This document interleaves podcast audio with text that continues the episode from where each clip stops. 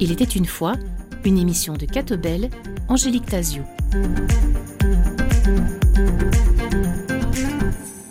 Bonsoir à tous, ravi de vous retrouver pour cette nouvelle émission Il était une fois. Ce soir, nous accueillons Marie Tiernon pour évoquer avec elle son récit Et maintenant, on fait comment? Bonsoir Marie Tiernon. Bonsoir Angélique et merci d'avoir offert de votre temps à la lecture de mon livre. Avec plaisir. Alors avec le livre Et maintenant on fait comment? Vous signez un livre en hommage à votre fille Pauline. Pour être complet, le titre aurait dû comporter la deuxième partie de la phrase On fait comment ensemble sans toi, Pauline? On fait comment quand on vient de perdre un enfant? Oui, c'était pas au départ avec une intention précise que j'ai écrit ce livre. Je me suis pas posé la question de savoir pourquoi, comment j'écris. C'est vraiment comme si au départ de Pauline, on est comme tout parent avec le départ d'un enfant au bord d'un gouffre immense, d'un d'un précipice infini et on est complètement démuni. On est tétanisé, il n'y a plus aucun élan de vie. Et c'est comme si pour moi un moteur de survie s'était mis en route, simplement en couchant sur papier mes, mes mots, mon angoisse, ma tristesse. Et puis ces mots tout doucement ont pris une place, ont pris, ont pris du sens, d'autant qu'elles correspondaient à hum, une promesse faite à Pauline, d'être là pour être le relais de, de sa souffrance, de, des paroles qu'elle m'avait confiées à l'hôpital, mais aussi apporter mon, ma voix de personnel soignant, puisque je suis moi-même sage-femme, et mettre des mots sur les ressentis de, de maman, effectivement, qui vient de perdre un enfant. Alors Marise, qui était Pauline? Pauline est, était et est toujours bien présente dans nos vies, comme la l'aînée d'une fratrie de quatre enfants. Pauline a trois frères et une petite fille maintenant, de six semaines quand Pauline est partie. Et quels étaient les, les rêves, les envies de Pauline? Pauline était quelqu'un de très idéaliste, mais très battante et combattante dans sa vie de tous les jours, puisqu'elle travaillait pour la Croix-Rouge internationale, au service des plus pauvres et des plus démunis de partout dans le monde. Ça faisait plusieurs années qu'elle travaillait en changeant de mission toutes les cinq semaines dans les pays les, les plus pauvres, comme le Yémen, le Soudan, le Nigeria. Et elle venait de se poser à Beyrouth pour euh, cette fois-ci deux ans avec Michele, son compagnon déjà depuis neuf ans, avec comme projet d'avoir une famille. En plus de son travail, elle avait besoin d'une base solide où se poser et voilà, la chance lui était offerte. Le 21 mars 2020, sa vie et votre vie ont basculé. Oui, on basculait effectivement de façon tellement euh, rapide, personne ne s'y attendait. On savait qu'elle souffrait euh, depuis peu d'une maladie auto-immune, d'une hépatite fulminante. Et donc on avait essayé, les médecins, de faire une grève de foie et qui s'est avérée, euh, elle a fait un rejet de cette grève de foie. Et hum, jusqu'aux deux heures avant son départ, vraiment, Pauline était debout. Elle voulait s'en sortir, elle voulait sortir de cet hôpital, elle avait tout envisagé la suite, de se poser pendant un an, de, de réévaluer son rôle de maman, de réévaluer son travail pour se consacrer à sa famille. Et voilà, malheureusement, elle n'a pas pu sortir de l'hôpital. On a juste pu, nous, vivre, venir vite, passer les tout derniers moments avec elle, après un long, long combat d'un mois et demi dans une période très délicate, puisque c'était le Covid à ce moment-là, avec toutes les embûches qui nous ont été mises sur la route et que nous avons dû assumer. Dans ce livre, hein, et maintenant on fait comment, vous dénoncez les prouesses techniques qui l'emportent souvent sur l'attention à l'humain. Est-ce que c'est une promesse que vous avez faite euh, à Pauline? Non, la promesse que j'avais faite à Pauline était de l'aider à rédiger son livre, parce que vraiment, pour elle et pour nous, il était clair qu'elle allait sortir de l'hôpital et elle m'avait demandé de l'aider un peu à être sa plume. Et donc, non, je, je n'avais pas parlé du contenu de son livre avec elle, mais je savais que c'était toute sa souffrance de l'hôpital et de tout un peu cette... euh, Est-ce que le fait que les prouesses techniques l'emportent hein, sur, euh, sur euh, l'attention à l'humain, euh, est-ce que ça ça n'a pas été euh, un objet de souffrance particulier pour Pauline? Certainement, parce que la situation Covid était tellement poignante dans le sens qu'elle apportait des restrictions supplémentaire très très strict. On ne pouvait rester que 10 minutes auprès de Pauline. Les médecins étaient euh, très aux abois. Ils ne savaient pas trop comment se situer face à cette, maladie nouvelle qui venait d'immerger. Et donc oui, il y avait une barrière supplémentaire entre euh, le corps médical et, le patient qui était dans le lit. Que nous, on en souffre était une chose, mais que Pauline et tous les malades dans leur lit en souffrent, ça c'était très difficile à, gérer pour elle en tout cas. Alors vous l'avez dit en, début d'entretien, hein, vous avez une formation de, sage-femme. Votre formation justement de, de sage-femme a-t-elle été précieuse tout au long de l'hospitalisation de Pauline? Précieuse, non, je ne crois pas, mais en tout cas un obstacle supplémentaire parce que effectivement je voyais toutes les failles qui étaient là au niveau médical, en tout cas au niveau des soins, et que Pauline a, relaté et que j'ai relaté euh, à travers euh, ma plume, euh, pris, pris sa voix. Et donc tout ça, c'était vraiment très difficile pour moi, et dans ma relation avec l'équipe, et dans ma relation avec Pauline, puisque elle me disait maman, mais laisse tomber, ça va passer, on va faire autrement. C'est moi qui suis dans le lit, je veux pas souffrir plus, je veux pas. Voilà, c'est vrai que les patients qui sont dans le lit sont un peu otages de la situation, et ça, c'était effectivement difficile à gérer pour elle comme pour moi. Et, comment font les parents qui n'ont pas de connaissances médicales? Parce que quelque part, c'était quand même un plus. Vous étiez lucide par rapport à ce qui arrivait, même si c'était dramatique. Euh, mon livre n'est pas là pour juger, pour critiquer, pour donner des solutions. C'est juste, voilà, mon vécu. J'ai énormément de feedback de ce récit. C'est pas juste raconter mon, et notre aventure familiale, mais c'est surtout un, un partage, un partage. J'ai énormément de retours de justement de personnel médical et de mamans endeuillées, mais aussi de frères et de sœurs. Et là vient un, grand point positif, c'est que il y a une énorme remise en question du personnel. Et j'espère que voilà, ce sera pas simplement une alerte émotionnelle suite à la publication de mon livre, mais que ce sera une, un changement peut-être de leur façon de d'agir et, et de parler face au malade qui est dans le lit et pas seulement voir un acte technique à poser, quelle que soit la complexité, c'est un humain qui est dans le lit avant tout. Et c'est pas une voiture à, quoi, à laquelle on change la roue et qui redémarre et on, est heureux d'avoir posé le bon acte technique. C'est un humain avec tout son cœur et son, son âme en, plus de son corps. Et j'ai reçu énormément de merci de la part du personnel médical et paramédical. Vous vous y attendiez? Non. J'espérais éveiller certaines consciences et j'espère qu'elles resteront éveillées, mais je ne m'attendais pas à des retours aussi poignants parfois. Être là sans être trop présente, surtout pas envahissante, écrivez-vous. C'est ainsi que vous définiriez la maternité? Oui, je pense que c'est vital que la maman et le couple de parents en devenir aient leur espace à eux pour se créer dans leur nouveau rôle, aussi bien le couple qui devient une famille, mais aussi maturer en tant que femme, en tant qu'homme, devant cette nouvelle joie, mais cette nouvelle euh, responsabilité, tout en sachant qu'autour d'eux, il y a toujours tout un réseau de soutien, aussi bien physique, parce qu'avoir un petit et un grand chamboulement dans la vie, que des conseils simplement. la maternité, c'est aussi un amour inconditionnel? C'est un amour inconditionnel, et cet amour inconditionnel qui, qui nous pousse, qui est notre moteur, en tout cas à moi, mais aussi la paternité pour mon mari, que cet amour inconditionnel, mais il est là, il sera toujours là pour Pauline. C'est ça qui nous a aidé à rester debout, c'est à vouloir montrer aussi à nos trois autres fils que un exemple de résilience, mais aussi un soutien pour eux, un soutien pour eux parce que hum, on sort pas indemne d'un traumatisme pareil quand on perd une sœur, je l'ai vécu deux fois, donc je, je sais ce qu'il en est, mais je sais aussi très bien qu'il n'y a aucun mot, aucun mot de maman qui peut soulager la tristesse d'un enfant qui perd un frère ou une sœur. Et ça, c'est un... On est vraiment démunis en tant que maman.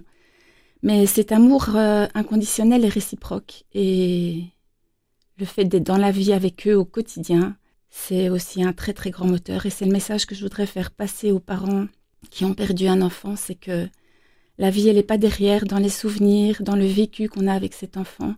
La vie, elle est dans le présent. Elle n'est pas dans le futur, parce que le futur est, et restera très compliqué. Mais elle est dans le présent, elle est dans les petites joies de, de la vie que nous offre le quotidien. aussi bien de la richesse qu'on peut retirer des relations humaines que des petits plaisirs qui semblent bénins. Face à la mort, est-ce que les parents sont, sont pris en défaut de solution? Évidemment. Évidemment parce que elle va tout à fait à l'encontre de la logique de la vie. Cette mort-là, on n'y a jamais pensé. La mort nous surprend, à quel que soit le moment. La mort, d'abord, on n'y pense pas parce que elle fait peur, elle angoisse. On donne toute son énergie à vivre, à bien vivre. Et tant qu'on ne doit pas y penser, ben, elle est un peu elle est sûrement pas euh, dans la priorité de la vie de tous les jours. On pense, oui, à, au départ potentiel de nos parents, de ceux qui sont au-dessus de nous, mais certainement jamais de ceux qui sont en dessous de nous. En tout cas, mon mari et moi. Parce qu'on n'avait jamais été confrontés dans notre cercle d'amis. Et peut-être simplement parce qu'on ne veut pas inconsciemment y penser. Et donc, oui, on est démunis. Et cette mort fait peur. Cette mort fait peur à la famille, aux amis, à la société entière. Et nous met dans un isolement certainement, même si on est bien entouré d'un amour euh, de conjoint, d'un amour familial, d'énormément d'amis et de soutien. Même si on est bien entouré, on est seul. On est seul face à cette douleur parce que c'est une douleur qui doit se vivre vraiment. On est mis à nu, on est mis à nu devant cette douleur et on doit se reconstruire. On doit se reconstruire sans nier ce qui s'est passé, sans vouloir tourner la page, mais avec euh, le regard de la société. Et même s'il y a de la tolérance et de la bienveillance, elle n'est jamais suffisante, cette tolérance et cette bienveillance. Le fait d'être seul est réel et important, sûrement, mais être seul ne veut pas dire être isolé. Être isolé est vraiment très très lourd à porter. Et on ne peut pas sombrer dans cet isolement, et donc on doit rester acceptable dans la société. Et c'est compliqué à expliquer, mais en tout cas, j'espère que les parents qui, qui vivent ça me, me, comprendront et me rejoindront. Quand vous dites acceptable, c'est ne pas mettre votre douleur en, en avant Disons que la société veut qu'on soit euh, vite guéri, vite remis et vite euh, dans l'action. Je pense que le fait de la maladie, de la souffrance et de la mort sont, sont et restent quelque part des tabous pour la société et que donc on, se doit de vite euh, faire bella figura, comme on, on dit en italien. On est vite jugé, on est vite... Euh, voilà, il faut avancer. Il faut faire son, deuil, comme disent beaucoup de gens, mais faire son deuil, ça veut dire quoi? Faire son deuil d'un enfant, je crois que c'est jamais en tout cas dans les normes de ce que veulent les, les psychologues ou de, les personnes, entre guillemets, bienveillantes, parce qu'il n'y a pas de processus de deuil à décrire dans des situations, je pense, comme celle-là surtout pas avec une petite puce qui est là et qui, voilà, on a promis à Pauline de, de s'occuper de Leïla, de bien s'en occuper. Et évidemment, Pauline, Leïla est lumineuse et Leïla nous, nous garde euh, dans le concret de la vie de tous les jours et dans la beauté de la vie de tous les jours, comme nos fils.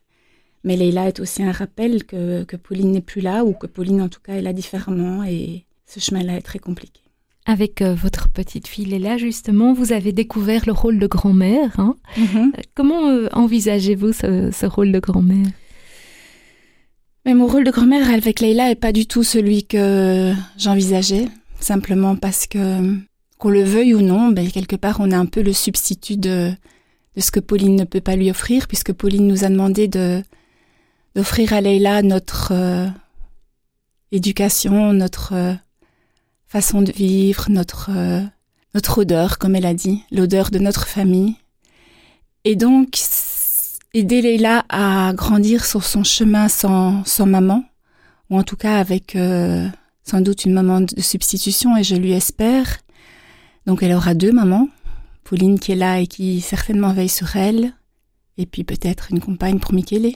Mais hum, mon rôle de grand-mère est hum, compliqué parce qu'avant que, que Leila ne naisse, c'était très particulier. Dominique et moi, mon mari, donc, on espérait faire tout ce qu'on n'a pas eu ou pu faire avec nos enfants, c'est-à-dire uniquement lui faire découvrir la vie et profiter de sa joie de vivre à elle en retour sans avoir les les devoirs et les ce qui incombe comme responsabilité aux parents. Et c'est vrai que bon ben Leïla est tombée. Je suis j'ai été à l'hôpital avec elle. Certes Michael est vite euh, venu également. Euh, les vaccins ben c'est moi qui étais avec Leïla. Tous les les pleurs toutes toutes les choses auxquelles euh, on ne souhaite pas faire quand on est grand-parent. Voilà, un enfant qui a de la fièvre, il reste à sa maison et c'est sa maman qui passe des nuits blanches, pas les grands-parents. enfin, j'espère pour beaucoup. Et là, voilà, on a dû pallier et on doit pallier un peu à tout ça. Mais on est des grands-parents comblés, même si la, la douleur et la présence de Pauline restent en pointillé dans chaque, euh, dans chaque rencontre et dans chaque progrès, surtout que fait Leila. Qui a aujourd'hui trois ans. Trois ans et demi, oui. Alors dans un couple, euh, face au décès, il importe d'être euh, présent à la tristesse de l'autre, écrivez-vous. Vous, l'avez ressenti avec votre époux Dominique? Énormément. C'est un, un chemin merveilleux en même temps de pouvoir faire ce chemin-là à deux. De le faire à deux, mais de le faire sur deux routes différentes qui s'entrecroisent. Et ces deux routes parallèles, sont vécus pour lui comme pour moi de façon complètement différente parce que simplement notre histoire de parents est singulière vis-à-vis de notre rapport que nous avions à notre fille aînée. L'important est d'avoir des moments de rencontre vraie à deux où on peut euh, vraiment être juste euh, le déversoir l'un de l'autre et, être euh, accueillant et, ouvert face à la douleur de l'autre, même si nous on est dans un moment de joie et dans un moment complètement différent, se dire stop, l'autre est là, l'autre a besoin de toi ou pas, hein, parce que parfois on a vraiment envie d'être seul et on, et on sait très bien que le conjoint, même si on l'aime énormément, ne pourra pas nous aider, ne pourra pas nous rejoindre dans cette douleur-là. Alors à côté d'un décès, il y a aussi la, la futilité de la vie qui continue. La futilité est super, hyper importante. Nous, dès le départ, on s'est dit, lui comme moi, parce que voilà, on a déjà rencontré deux décès, j'ai perdu mes deux frères et, et ma maman est d'une ressource et d'un amour infini et vraiment pour moi une image euh, euh, qui me qui me booste également au quotidien parce que maman m'a dit dès le départ ne fais pas comme moi, ne perds pas ton temps, ne t'enferme pas dans ta tristesse, vis maintenant. Et c'est très très difficile à suivre comme conseil. On n'a pas l'énergie, on n'a pas l'envie, on a juste envie de se mettre sous la couette de temps en temps et de pleurer tout ce qu'on a envie de pleurer en, mais c'est pas possible. C'est pas possible parce que la vie nous attend. La vie est là. Et on continue au quotidien. Et oui, on a tout accepté, toutes les, toutes les propositions d'amis dès que le Covid a été terminé, parce que ça aussi c'était très douloureux d'être isolé, surtout dans un autre pays, sans, sans voir sa famille, sans, sans pouvoir la, l'entendre, la sentir, la, la voir, une, poignée de main, même si on a les masques ou, ou un regard à l'autre bout de la pièce, on n'a pas eu. Et ça, c'est un isolement complémentaire et aussi qui nous a obligés à postposer toutes nos émotions. Voilà, on était donc euh, en Italie confinés autour de la mort de Pauline et on est revenu en Belgique bah, déjà avec quelques semaines, quelques mois plus tard quand on a pu retrouver nos familles. Mais c'était cruel, c'était cruel pour tout le monde parce qu'on a recommencé à zéro. Euh, notre tristesse parce qu'on a dû la partager avec nos parents. Pauline a encore ses quatre arrière-grands-parents. Tous les amis de Pauline qui sont venus vraiment nous voir et en pèlerinage pour témoigner de leur amour à Pauline, mais aussi euh, en attente d'un soutien pour eux. Et on n'était pas prêt à les soutenir parce qu'on était envahi par notre tristesse et pourtant on a dû le faire et ça aussi ça demande énormément d'énergie. Vous le vous étiez en plein confinement hein, et, la célébration de l'enterrement a été euh, largement bousculée. Avec le recul, pourquoi est-ce que c'est tellement important cette célébration de l'enterrement pour les survivants? Il n'y a pas eu de célébration. Pauline a dû aller de la morgue au cimetière et ça, c'était vraiment comme si on l'abandonnait sans aucun. Elle méritait.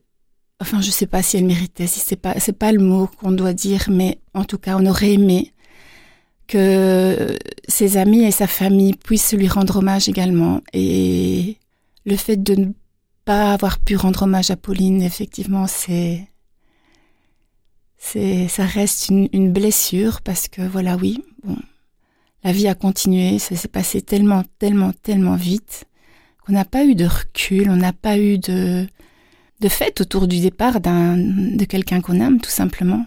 Et quand je dis fête, c'est pas euh, pour autant que ça doit être joyeux, mais en tout cas, euh, sentir l'union de, de tous nos cœurs autour d'elle. Vous écrivez, tu es parti malgré cette immense bulle d'amour qui s'était construite autour de toi cette union de prières, de communautés de religieux, de laïcs, d'individus isolés. Oui. C'était beau, c'était fort, et Pauline le savait. On lui écrivait de partout dans le monde. Elle a été en Thaïlande, on a vécu au Bangladesh, on a vécu dans de nombreux pays différents où la religion fatalement était offerte de façon avec des rites parfois surprenants, mais tous, tous ces messages d'amour lui sont parvenus grâce à WhatsApp. Et elle y croyait, et on y croyait. Son but aussi pendant cette année sabbatique qu'elle voulait s'offrir pour écrire le livre était justement de rendre hommage à tous ces gens dans tous les pays du monde qui avaient prié pour elle. Et voilà, elle n'a pas pu le faire. Alors en, guise de conclusion, euh, je voudrais revenir avec vous, Marie Stiernon, sur l'appel que vous lancez aux, aux personnes qui croisent des, parents ou des familles endeuillées. Hein. Vous leur dites osez. Osez quoi? Osez être là. Osez approcher ces personnes qui sont en souffrance parce que je crois qu'il n'y a pas plus grande souffrance que, que de perdre un être qui est cher. Je dis pas perdre un enfant, mais simplement être dans la tristesse du deuil. Les gens sont démunis et je les comprends, les amis, la famille, on ne sait pas comment faire et je ne sais vraiment pas de vous à moi comment je réagis si, si une amie avait perdu un enfant. Et donc on a peur de, ils ont peur de mal faire, ils ont peur de pas être adaptés à la situation. Et pourtant, il suffit de rien. Il suffit d'un regard, il suffit d'une parole, il suffit d'un clin d'œil, il suffit d'un d'un repas amené, il suffit de tellement peu de choses. On n'a pas besoin de, de paroles vraies, mais tout acte posé dans la tolérance, dans la bienveillance est hyper important. Mais il y a même des actes qui sont, enfin, on a été vraiment surpris des réactions des gens, mais c'était tellement beau et tellement fort que ça pouvait paraître tellement futile, mais pour nous c'était important. Je me souviens la première fois qu'on a pu retourner dans le village où on habite, il y a le garagiste du village qui a bloqué notre voiture et, c'est un monsieur qui sait pas s'exprimer, qui est voilà, et, il a tapé sur la portière, il nous a regardé, il a dit je sais pas quoi dire et je le dis pas. Et il est reparti. Et mais nous, ça nous a touchés. On s'est dit, mais voilà, c'est tout. C'est, c'est, c'est stupide. Après, on va faire des courses pour renflouer le frigo. Et, et là, ben, on se rend compte que des gens qu'on côtoie beaucoup plus que ce garagiste, mais nous fuient, ils n'osent pas. Ils sont dans le même rayon que nous. Et, et après coup, on les comprend. Mais voilà, c'est toutes des façons de réagir. Des, des, des voisins inconnus sont venus le soir de l'enterrement de Pauline déposer loin de nous un repas complet et on a été touché de toutes ces marques d'affection et, et voilà, il faut, il faut oser être là. C'est très très important. Et trois ans plus tard, oser encore, oser en parler. Oui, oser en parler, mais quand la porte est ouverte. On ne peut pas se permettre de venir dans la vie des gens et de... Il faut qu'il y ait... Évidemment, maintenant encore, on retrouve des collègues puisqu'on a beaucoup voyagé d'un peu partout dans le monde, qui nous ont pas vus depuis le départ de Pauline, et qui, simplement par leur façon de se positionner face à nous, leur empathie, même physique, on sait qu'ils savent et on sait qu'ils sont avec nous. Et il n'y a pas besoin d'un long discours. Et maintenant, comment on fait euh, de Marie Stirnon a été publié aux éditions L'Armatan. Merci à vous de nous avoir suivis et à très bientôt pour une prochaine rencontre.